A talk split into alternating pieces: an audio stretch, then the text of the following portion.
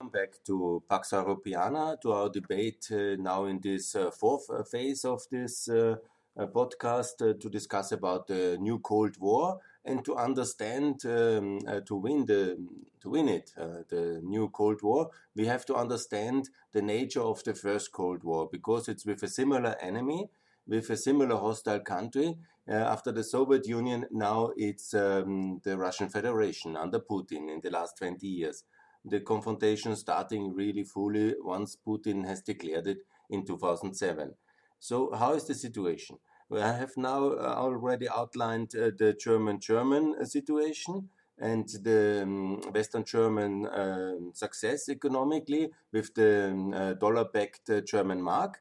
I have also discussed about the Bosporus and Turkey and Greece, the Mediterranean theater, about the South Asian theater and the East Asian theater. These are the four podcasts I have already published.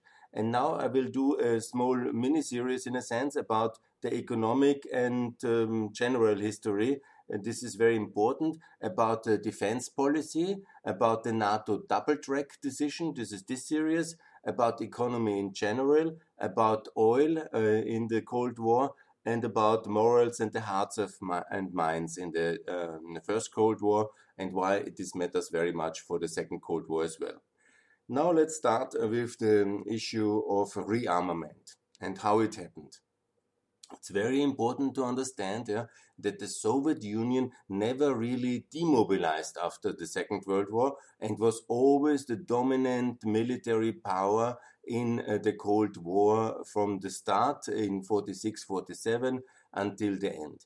Because simply uh, Eurasia is like this the Soviet Union in the center, and both sides, uh, the East Asian theater, also uh, the all four sides, uh, the South South Asian theater, and also the Mediterranean theater, and for sure and most crucially the European theater was with a huge dominance by the Soviet Union in all aspects of weaponry. Obviously, in technology, the West was much advanced and it stayed much advanced continuously. And it was um, this uh, technology gap which really was decisive. And it also was uh, this economic prosperity differential.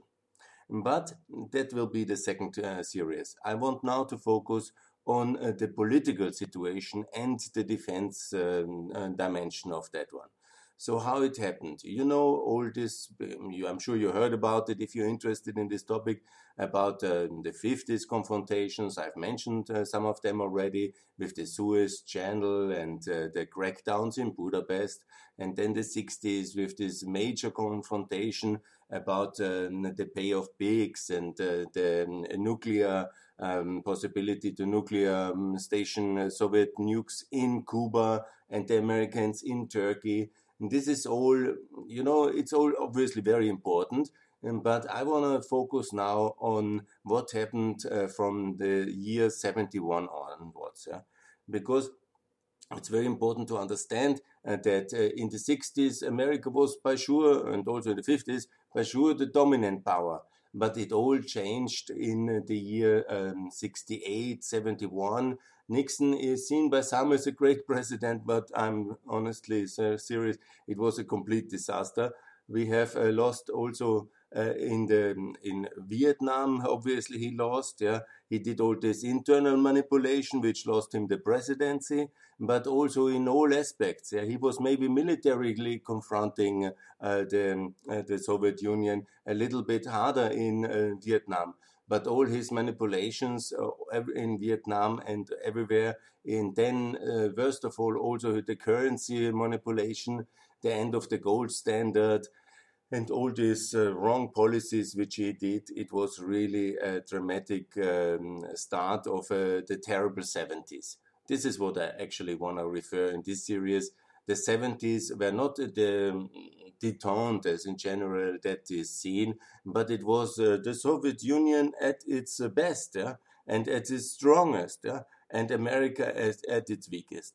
Obviously, Vietnam and the war uh, played a major role, but also the moral decay of the Nixon presidency um, uh, played a, ma a, major role because the whole self confidence of America was shattered, and also his uh, resignation and the Vietnam protest in America the lack of legitimacy of the American system with all this expressed. Yeah? This was a major crisis of the lead nation of the West, and it was also a major crisis in the Middle East. The oil shocks, uh, which uh, were the result of this crisis in the Middle East, and uh, the first oil shock, the second oil shock, the loss of Iran, and the invasion of Afghanistan. And uh, all in all, so many countries lost to the Soviet world. It was a real disaster. In the 70s, there was absolutely retreat there was, of course, you know, the, in the retreat and in defeat, it's always a little bit of a token of uh, um, potential in every crisis. And this is exactly what I want to refer to because the situation got so bad in the 70s, yeah, losing one country after another, and the Iranian Revolution, the Afghanistan uh, invasion, and uh, the loss of Vietnam, obviously, and the currency shock and the collapse of the Bretton Woods system, you know, and then the Western Europeans going very much into appeasement, and Brandt, uh, Kreisky, Olof Palme, all these Central European leaders who were talking peace and offering everything to the Soviet Union, and so on and so on. It was a really very, very complex and difficult phase for the West. And of all the decades, of the four decades it lasted, this was the terrible one. But in this terrible decade, it was uh, leading uh, uh, to one effect. Yeah? And I want to refer, I will talk uh, more about it when I come to the oil section. Of course, uh, the connection with Western Europe uh, from the pipeline system from 68 onwards led to the, and also the oil shock with the price increases, led the Soviet Union to have so much economic potential and fiscal power that they could fund all this but then they also overstretched. And when you think too good you are and you're too successful, you tend to overstretch. And the situation was that they started to rearm with the so-called SS-20, with their nuclear medium uh, range uh, um, uh, ballistic missiles, and they uh, started to, to deploy them in Eastern Europe. And you know, even Carter, who was uh, the uh, quintessential American peacenik, uh, in a way, the reaction uh, to uh, the Nixon area and to the peace movement, even he and the West, uh, in led especially by Western Germany, by Social Democrats, yeah, there was simply no other way than to respond to that because you cannot put in your back garden, in your direct front line, a lot of nuclear weapons bent to destroy Western Europe. Yeah? And so the, after the, um, once this was getting clearer, and in this historic decision in 79, and it took actually the West to finally conclude this decision for three years, yeah. From 79, the first double track decision was done by NATO, and until the German Bundestag has finally approved it in the year uh, 90, uh, 82, it took three years of really wild and terrible protests, debates. Yeah, it was during the Western European systems, especially the Western Germany apart. It led to the fall of the Schmidt government and uh, to Helmut Kohl's uh, uh, start, and all these debates and massive peace protests. Yeah? Massive peace. I'm talking about millions of Western Germans on the streets. Yeah? It was um, very dramatic. Actually, now it's well documented that the Soviet Union, via the Stasi, was very much fostering these protests and supporting it and infiltrating it and funding it. That's also one part of the equation in the secret dark side of the Cold War. Yes, so what I want to say with this one, it's important to understand that NATO double track decision was one of the key bases of the victory of the Cold War because contrary to the Soviet expectations, we didn't uh, give up and uh, lay uh, roll over. And the West was ready to defend itself and its values, and the West confronted the Cold War challenge of the SS-20 rockets. so let me explain again how dramatic the situation was in that years. It was a massive nuclear buildup of the Soviet Union and gradually, the West responded by uh, confronting this and by uh, deploying the so called Pershing II rockets against the will of massive, uh, significant uh, parts of the population in Western Europe, and it was very difficult. So it was done, and this, of course, yeah, was the moment where the West uh, st- uh, um, started to show its resolve And this uh, started uh, then uh, to be taken very seriously when then Ronald Reagan came as the president who really won the Cold War by basically implementing this rearmament strategy. This was very decisive um, uh, pillar when it comes to confronting the Soviet Union and also uh, containing it and also showing that there will be no kind of uh, internal defeat or breakdown of the Western system. And this American resolve, led by Ronald Reagan, but seriously also started already by Carter and even by Schmidt. Yeah?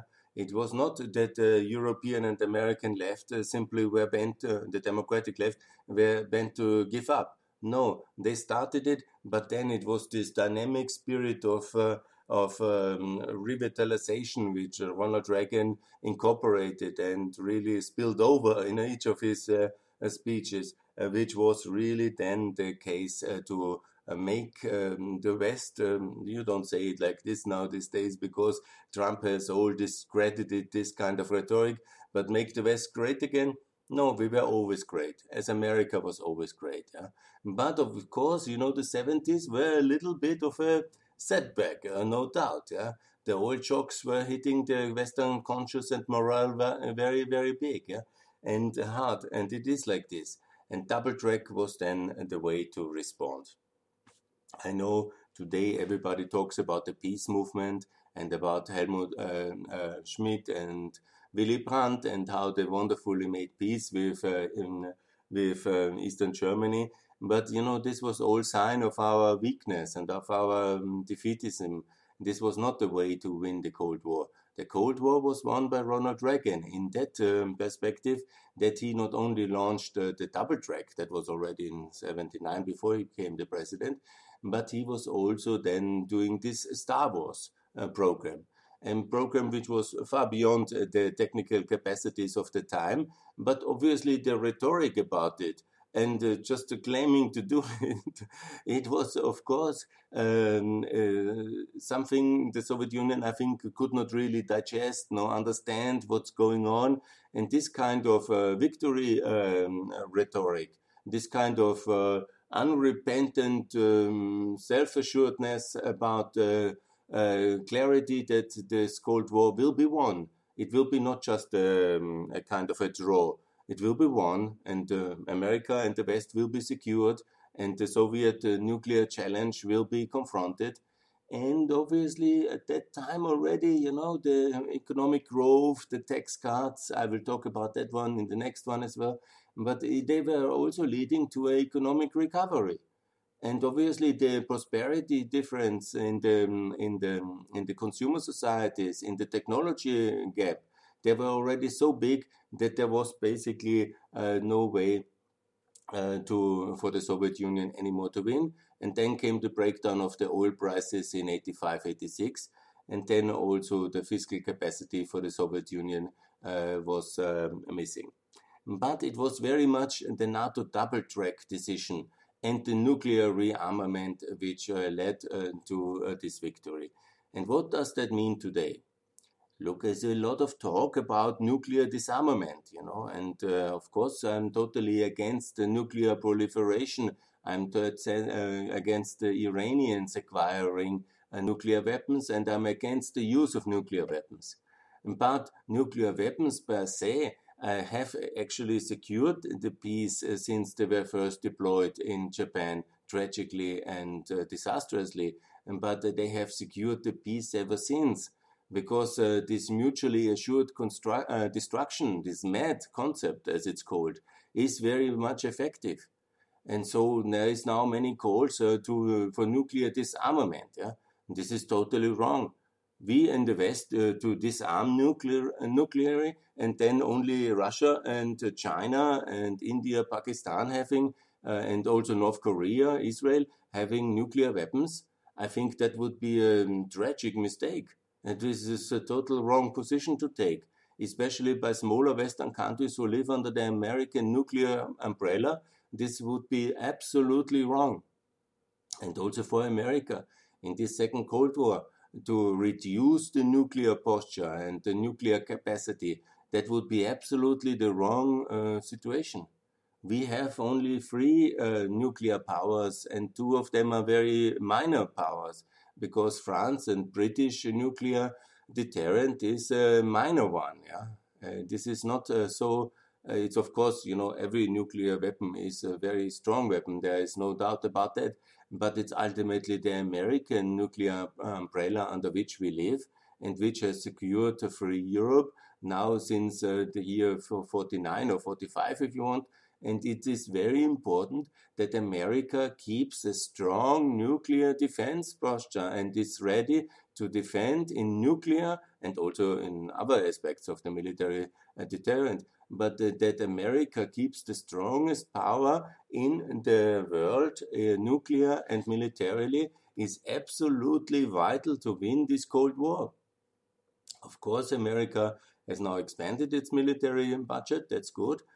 And this is very important. And there is also the debate about the 2% uh, of NATO budget. And there is the debate about uh, uh, the famous um, 2%. Yeah? And this whole, what Trump made so popular, popular always that the Western Europeans are not defending themselves well enough and they are all living on American security protection. And you know, we are living in this American under this American nuclear umbrella, and we are living in a world defend in a free world defended by America, and that's quite good. So, I'm totally in favor of Europe to build more capacity, but let's have no illusion. It's not going to happen that uh, Germany is building up a similar kind of army or uh, France a similar kind of uh, military power or sim- uh, that Germany is going to build up a nuclear protection of its own. That's all uh, just an illusion and it's not going to happen for historic, political, and financial and legitimacy reason. There is in Western Europe no kind, and there is, let's when, when you want to go, first of all, EU is not united enough, and that we talk decades to come, which uh, we ho- hopefully have won this Cold War, and this level of, um, of military expenditure won't be necessary by then. And also in the uh, society, there is no public uh, consensus for power projection of that uh, level or for nuclear rearmament of Germany. And given the German history, it's also not advisable to go in that direction. I'm also opposing that. We sure have to say Pax Europiana, yes, institutionally. Pax Europiana, yes, in terms of regulatory standards and free trade agreements and enlargement of our existing institutions. But all who call for a weaker America uh, or for a weaker American defense or for a reduction of the nuclear umbrella of America or for some kind of competitive uh, relation between America and uh, the EU and Europe in terms of uh, military. And that's absolutely wrong that would be very, very much in the Russian uh, agenda. We have to make sure that the nuclear umbrella of America is there for everybody. And America, anyhow, has a lot of advantages as well with being the lead power. Never forget to have the lead currency, to have the open markets everywhere, to have the American companies everywhere. It's not that America is not benefiting from this status as well. So it's not an exploitative agenda.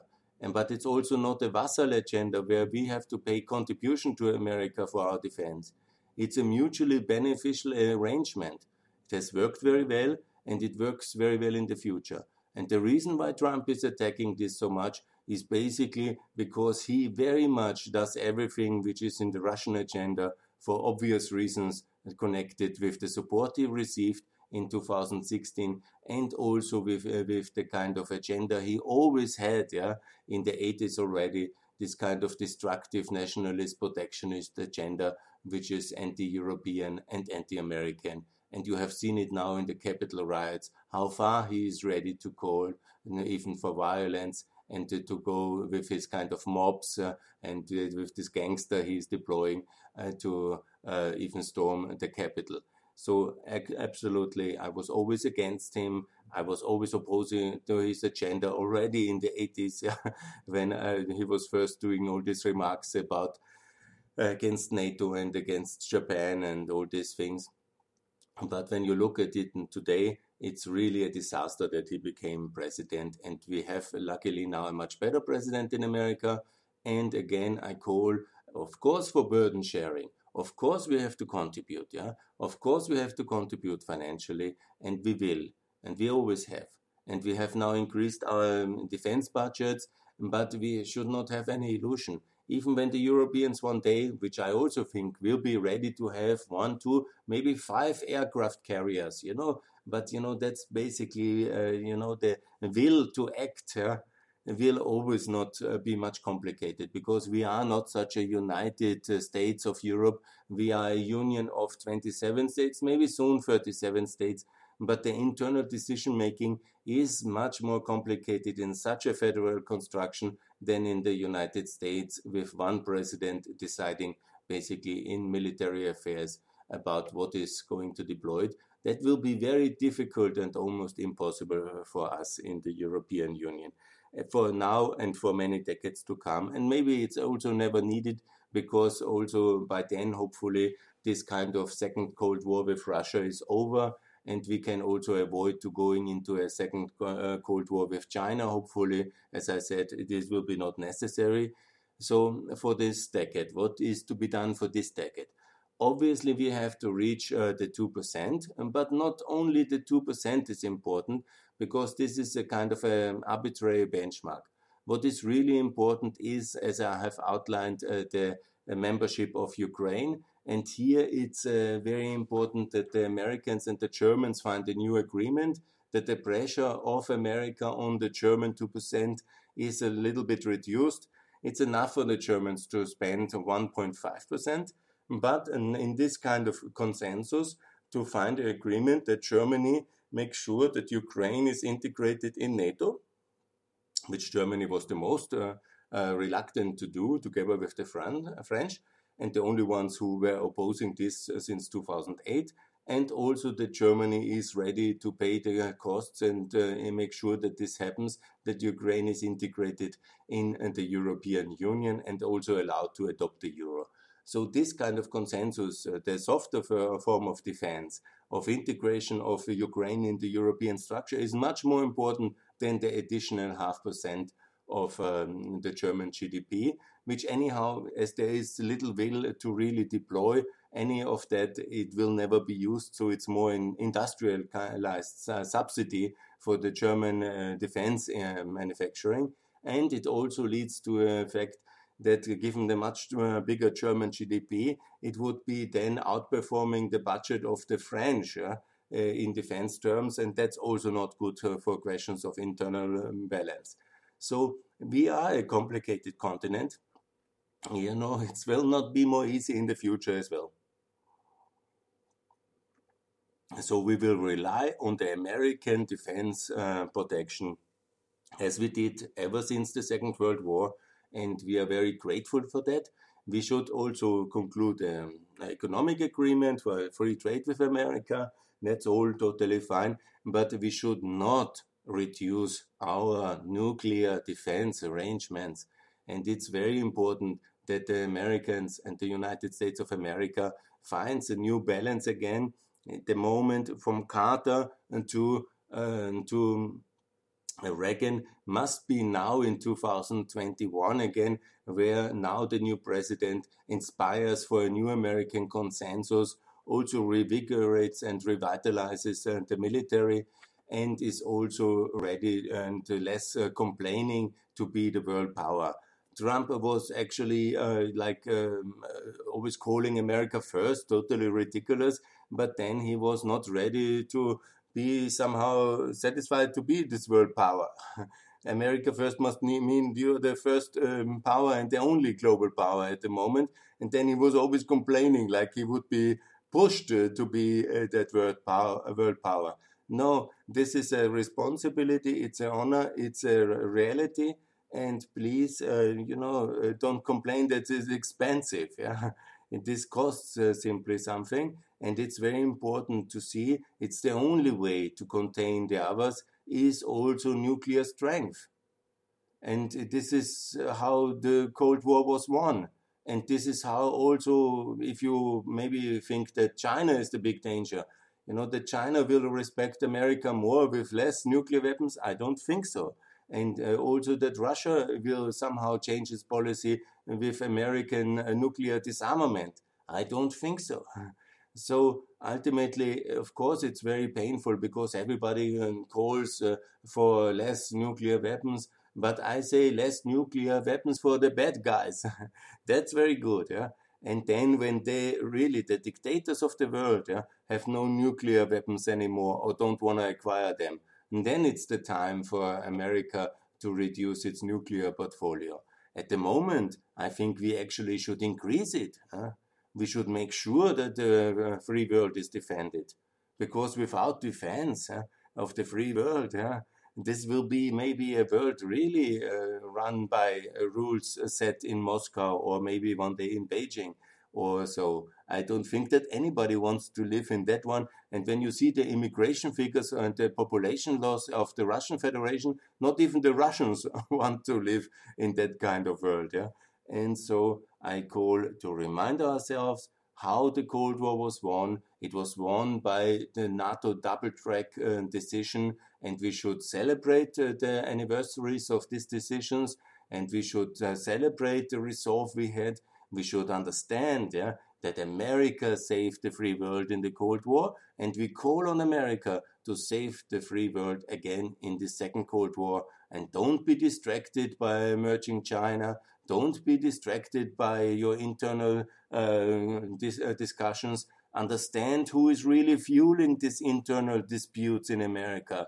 It's again Russia who is with Russia TV, with this funding for some of these GOP candidates, unfortunately, with the whole operation to get Trump in power.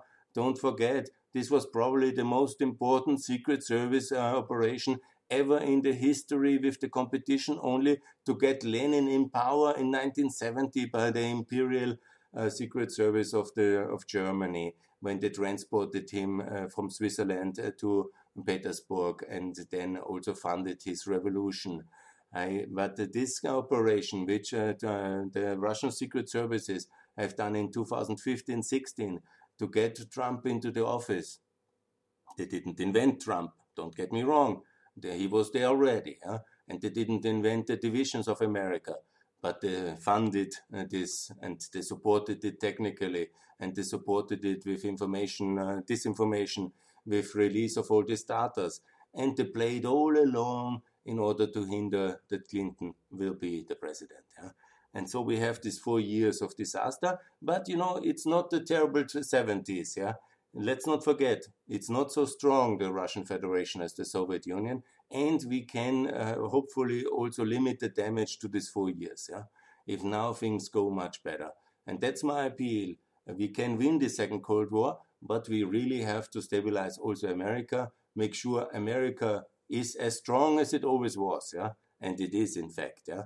But also there must be internal resolve and there must be external resolve and there is absolutely necessity to keep American nuclear umbrella working for NATO and the free world for the defense of um, our system uh, absolutely intact and even consider renewing it and keeping it up to the latest technology and making sure that there has nobody has any doubt about its deployability, about its leadership in technical standards, and that this is the best and most effective and most lethal weapon ever invented.